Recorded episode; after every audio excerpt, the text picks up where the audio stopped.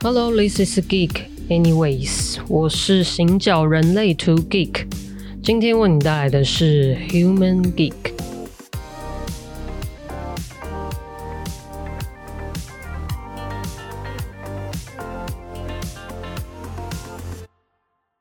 像分享人类图的频道啊，都不免俗的要说明一下自己是怎么接触人类图的啊。接触之后，呃，又有什么样的改变，或者是有什么样子的好处？讲好处，乖乖的。OK，好。你以为你在卖药吗？我想从头说起哈，嘿，哪个头哈？嗯，就是从我第一次接触身心灵的工具开始，二零一二年。是我第一次接触身心灵相关的工具。OK，这集可能会非常的赤裸哈，而且呃提醒大家一下，这集的结束之后会有个番外篇，来自显示者的告知时间。OK，Here we go。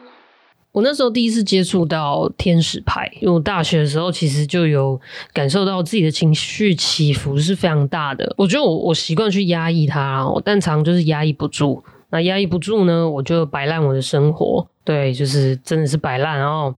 嗯，那那时候我有找一位学姐，那是念心理系的高中学姐这样子。那我就我记得我询问她说：“诶，我这样需不需要看医生？那需不需要智商？”她那时候给我一些建议，那教我一些练习，就是观察自己啊，或者是。怎么样？怎么样？这样。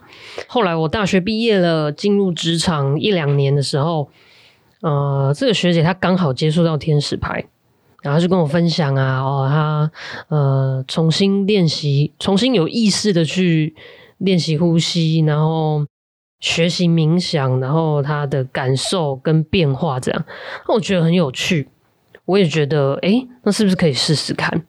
好，那那个时期的我发生什么事呢？其实我决定去上这个课，并不是说哦，我就超级相信什么天使牌啊或塔罗牌这种东西。其实其实不完全是，就是是那一年我处在一种我觉得自己做人很失败。为什么会这样说？就是我觉得当时的我自己跟身边我爱的每一个人沟通的状态都非常的差。我不知道怎么真正的表达我的关心，不管家人或另一半都是我的关心表达起来会给对方很多的压力。那我想要沟通，但我觉得对方没有听进去。我现在回头看，我相信那时候的每一个人应该也觉得我并没有把他们的话听进去。我记得有一天晚上送另一半回家之后，我就自己跑去 Seven 买了一包家庭用的那种抽取式卫生纸，大包的。然后我就自己跑到公馆那那个自来水广场嘛，就是它前面有个小小的机车停车场，然后我就停在那里，就大哭。晚上超暗的，然后都没人，我就在那边大哭。就是我已经我已经不知道怎么办了，就是。我知道我很爱他们，我的家人和我的另一半，但是我们的沟通真的好差好差，我们没办法沟通。我不知道怎么了，我不知道我还可以怎么做，就觉得自己真的好失败。然后我好想要学会学会跟他们沟通。我觉得是不是我有问题？那是我上天使课。前戏的一个心情跟状态。好，那天使课在上什么？他那时候就是分四个礼拜，一个礼拜一堂课，那就先练习呼吸啊，认识脉轮啊，学习冥想，然后从问问题的方式去调整自己的思考模式，然后练习中立的去回答别人的问题。哦，那四周四堂课，每一堂课就是。学习一件事情，然后回家一个礼拜，你就是练习这样子。我当时其实懵懵懂懂，我坦白说，因为第一次接触这种东西，而且其实它真的非常的灵性，可以这样讲，就是非常的灵性。那我是一个很容易上脑的人。那我那时候学了之后，然后我就很热衷用天使牌帮人解惑啊，因为你也要练习嘛。然后就大量的帮朋友就是算牌啊，或者是甚至陌生人这样子。那后来也觉得说，哇，可以帮助到一个人，那是一件很棒的事情。而且有时候你你疗愈了对方，其实也疗愈了自己。然后算着算着，你会觉得很有趣的事情，就是有时候，哎，A 的问题其实是 B 的答案，B 的答案可能是 C 正在面临的一个状况。然后甚至有时候你会觉得，嗯，我在帮眼前这个人解牌，可是牌卡讯息好像也在跟自己说话一样。所以其实那个阶段我有受到帮助，当时的人际关系其实也有缓解。那时候还，我好像跟很多身边的朋友就是介绍跟分享，然后我身边的一堆朋友，连我妈都去上这个天使课。主要是我觉得那个开始有意识的从呼吸去学习放松，然后冥想跟认识脉轮这件事情，我的身体对这些事情是有回应的。OK，那后来为什么？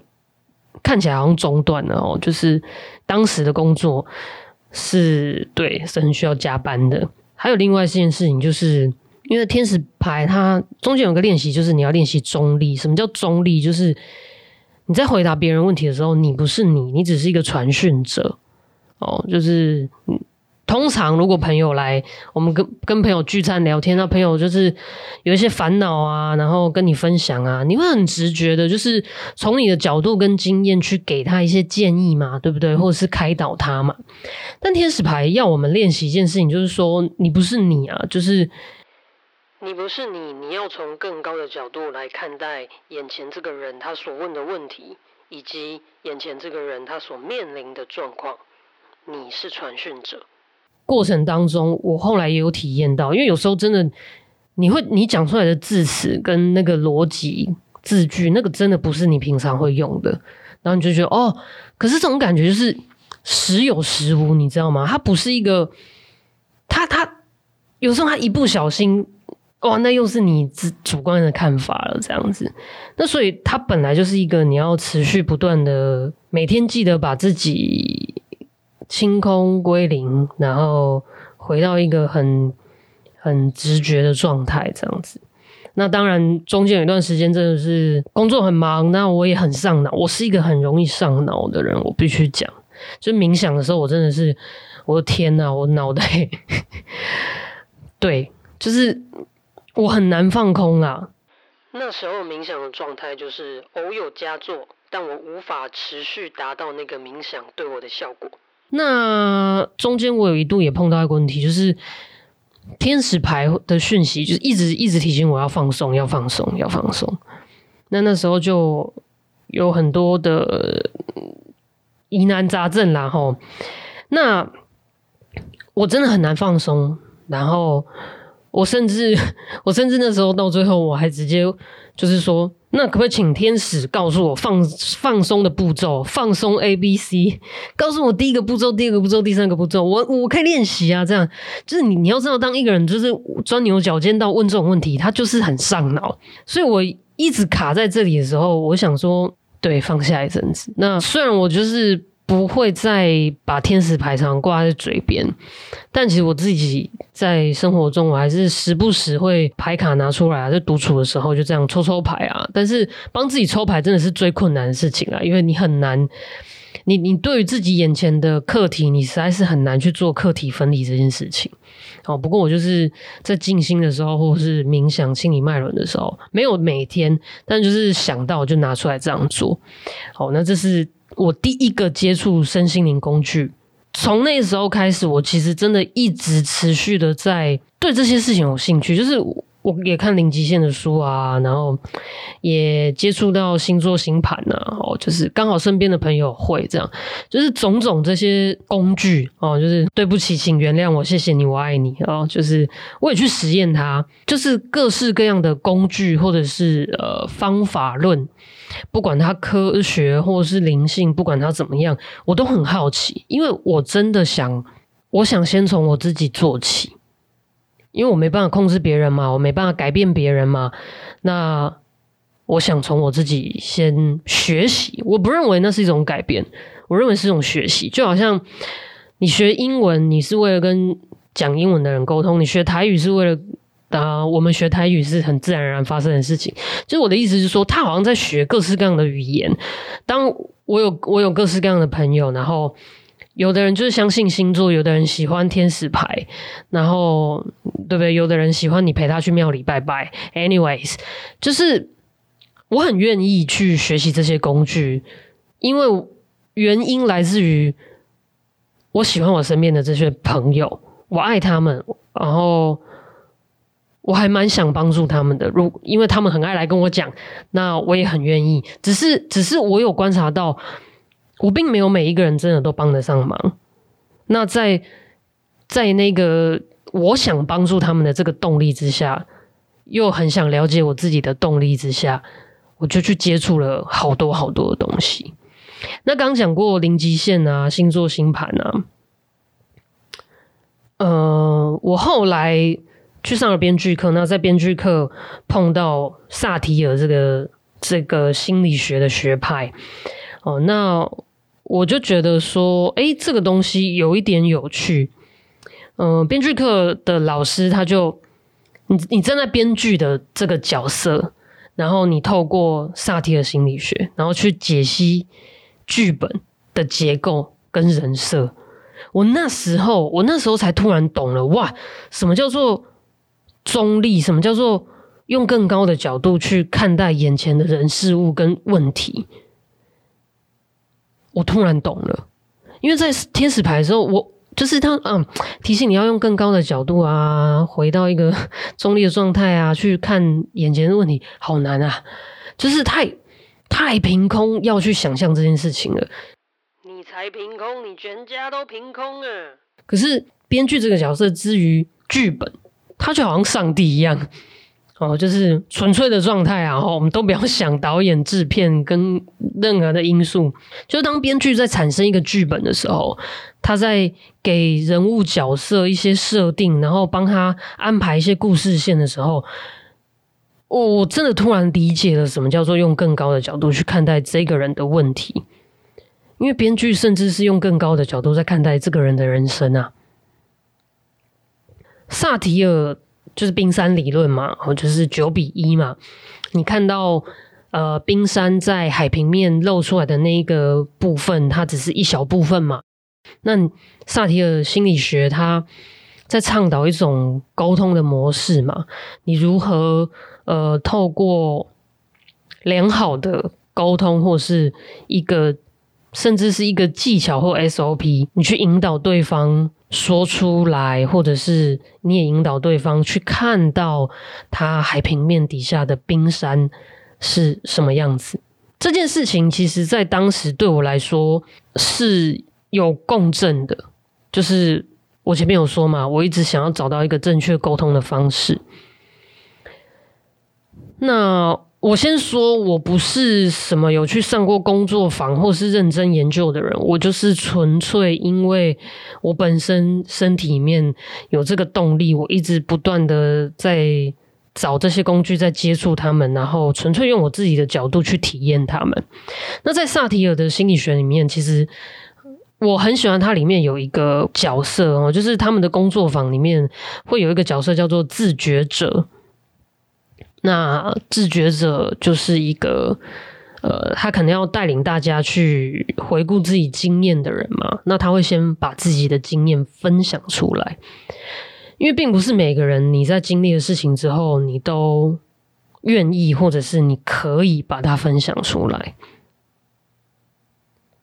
然后没有多久，其实差不多的时间，那时候我就接触到人类图了。可是我真的忘记到底是有人介绍我，还是我自己在网络上看到，我真的忘记了。那在前面讲的那些工具，都我都尽可能就是有课上课，有书买书这样。那那时候接触到人类图是一件，就是他他他很上脑，而且他的他所有东西好复杂，然后好像很硬，然后就是结合了脉轮，结合星座，结合好多好多东西，然后。很复杂的一个知识，哈，呃，在热爱下班后去上课的我来讲，我却第一次却步了，因为那个课好贵。好，我当时还在还学贷，然后也在外面租房子，那那个费用我真的没办法负担。但那也是第一次有一个东西想要让我真的用用用看，因为人类图强调它不是算命。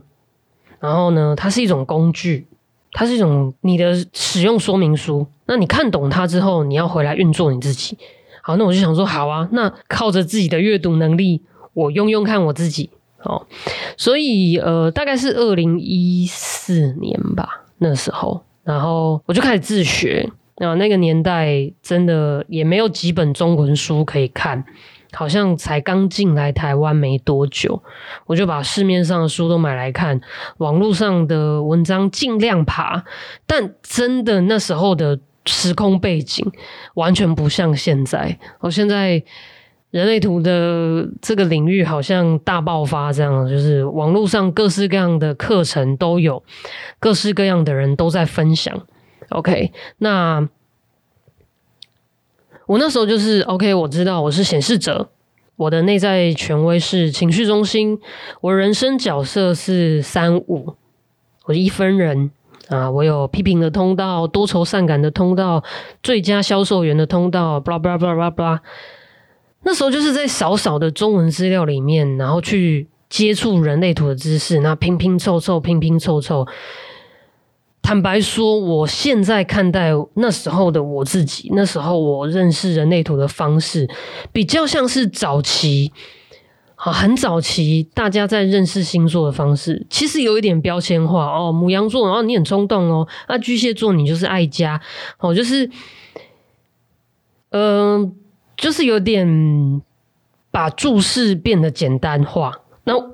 当然，我必须说，这个是一个复杂的科学。任何一门复杂的科学，当它要被普及化，它要被好消化的时候，一定会有这个过程哦。所以我那时候就是这样子的程度跟这样子的阶段。其实你说我到底有没有用在自己身上？我我我不确定有没有，那就是一个开始了，在小小的花园里种下了一个小小的种子，这样。所以在二零一七年我去澳洲之前，我就把所有的中文书都买来看，尽可能的买啊，尽可能的看，我真的都看完了。然后我也有自己的心得，做笔记等等，blah blah blah。好，那时候我就觉得说，哇，很喜欢，我真的很喜欢人类图这门知识，因为它够上脑。你才上脑，你最上脑，你全家都上脑。没有啦。其实不是这样的，我只是说，他那些知识，那些区分科学的那本厚厚一本的字典，其实对对我这么很喜欢思考的人来讲，我觉得哦哦。之后记得有一个 slogan，就是逻辑式的疗愈。后来我去了澳洲，瞬间你知道吗？就是因为我在二零一七年出去去澳洲之前，我那个跟人类图接触跟这个知识的这个密集的接触程度很高，瞬间到人澳洲之后，断崖式的下降。身边没有人知道人类图，嗯，也没有学习的资源，然后我就其实有点，其实那时候有点难过，有点沮丧，因为我觉得哇，本来想要在一个新的环境，然后我可以什么都是新的，然后什么都归零的去体验。你刚刚讲归零哈，就是零极限的一个痕迹。然后那时候看着台湾越来越多有趣的课程诞生，我就是开始有别于所谓一个一阶课程啊，开始有很多小的讲座啊、伙伴时段啊等等。我记得我那时候还在 FB 留言，然后想啊，你们有没有线上啊，或者是可以怎么样怎么样，blah blah blah。然后那个收到回应是没有，不好意思，我们没有这样的服务。你知道，毕竟二零一七年。台湾或者是整个世界还不知道我们有多需要线上课程，或者是线上这个直播或同步的这个功能，这个需求量有多大？这样哈，那时候的世界还不知道这件事。对，那二零一九年的年底，我是为了呃，二零二零年一月一个很重要的事情嘛，哈，就自己国家的总统当然要自己投票哦。这里我快速插播一下，就是大家常说三十岁以前不是左派，你没有心；三十岁以后你还是左派，那你没有脑哦。我真的一度以为我是不是没有脑哦，就是很谴责自己，怎么不会变通呢？啊哦，但其实人类图让我释怀这件事情，就是我不是没有脑了哈，就我的设计是这样，就是我忍不住的。那是种底层的动能哈，就是忍不住，我觉得社会哪里可以更好，我就会忍不住持续的提出可以修正的方案。好，那这才是我的一八五八哦，而不是纯粹的一句哦，这就是一个批评的通道。具有批判性思考的本质与爱批评别人是完全的两回事哦。这是真的，一直持续在人类图的学习路上，我开始一层一层的认识我自己。好，说到这边，一九年底为什么很重要？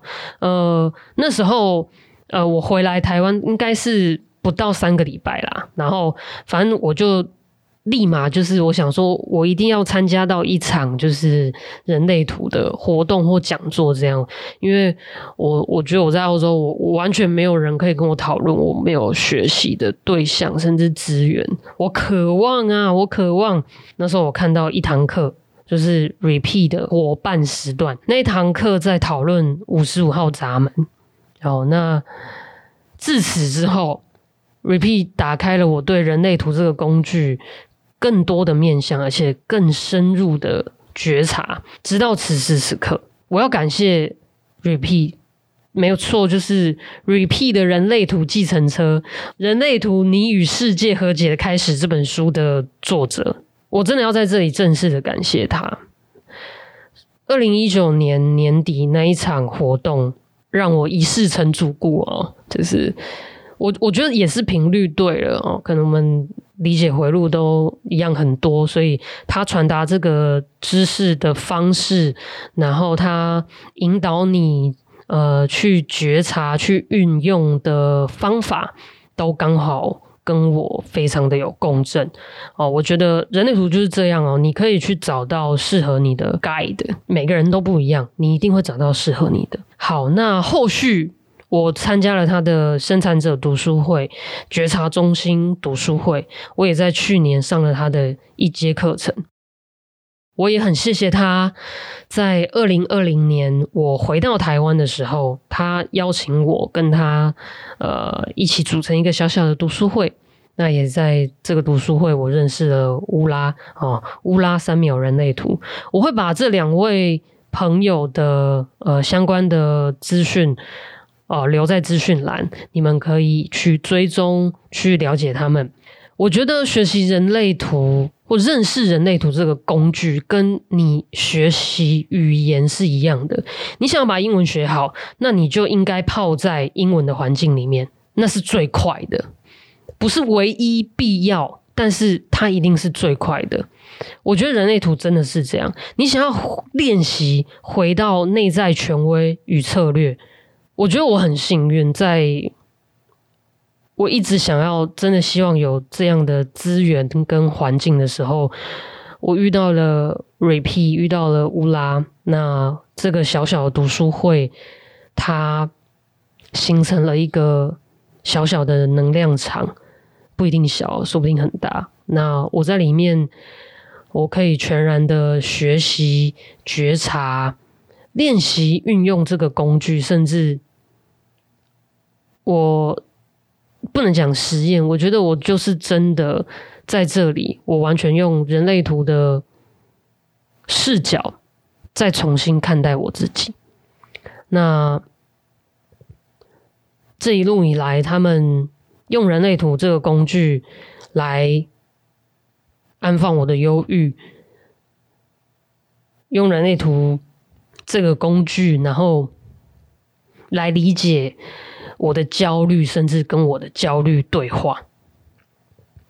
他们用人类图的策略跟互动，因为他理解我是显示者，知道我的能量场是什么样子，知道我的人生角色、我的设计，那他们就用这样子的，就啊，这次就是使用说明书嘛，他就看着我的使用说明书跟我互动啊，不是我本我我原来的那个样子。那在这样的互动底下，其实我得以正确的运作我自己，就像学英文一样，我。我就很自然的泡在那个文法里面，然后去互动，潜移默化。那运作至今，其实我刚讲的那些工具，天使牌啊、零极限啊、星座啊，甚至其实我为了好奇自己，我真的是一个 human geek。我真我觉得我对人类就是有一种，我觉得讲爱很矫情，但是我就是忍不住想要研究为什么人会这样子。为什么？哦，所以我不管从心理学的方式往内探索，我也很喜欢社会学的东西往外去研究。我我那时候觉得，什么叫做从最高的角度啊？那就是社会学咯。哦，从社会学的角度来来来来看我这个小小的人类，我这个小小的人哦。那我觉得这一切这一路的接触，其实都没有什么。东西什么工具是不对的，或什么工具是不准的？没有，没有。我觉得他们都像一块一块的拼拼图，不管它有没有拼在我这一幅人生里面，在比对、在接触的过程当中，我都更认识我自己的形状。我我自己个人个人的体悟，我觉得不管是心理学或社会学，都有点像是人类图的后话。先不要误会。后话听起来好像是一个贬义，但是我就我的中文能力，我还没有找到更好的词。但我想讲的是，这些前人，好，这些心理学家、社会学家，他们在没有全观的视角底下，他们很做自己，很在自己的世界里面，从自己的视角、自己的观察能力、统计能力、分析能力，企图去找到那个更高的视角。好，举例来说，我觉得马克思他就在阐述家族人视角的经济体，阿德勒在讨论空白中心。哦，你没有定义的能量中心，你的智慧是怎么生成的？我真的特别推荐给你的脑中心、意志力中心、情绪中心空白的人。阿德勒的书就像是给你们的工作坊，课题分离跟被讨厌的勇气，就是你们需要的，我们需要的。阿德勒在《自卑与超越》里面说：“真正健康的人不需要优越感。”我觉得送给意志力中心没有定义的朋友们。好，荣格跟弗洛伊德，我觉得他们看见的是什么在制约人类？不管是梦还是原生家庭，他们看见的这些制约，他们试图从肉眼看得见的那些种种资讯。去做一件事情，那件事情叫做去制约。可是人类图让我知道，真正重要的事情，眼睛是看不到的。好啦，这是小王子说的。好，但是这是我个人的体悟，就是我觉得从人类图的角度，去制约不是去制约，是看见他，面对他。好，没有放下他哦。哈，就是 我觉得他他跟你的互动关系。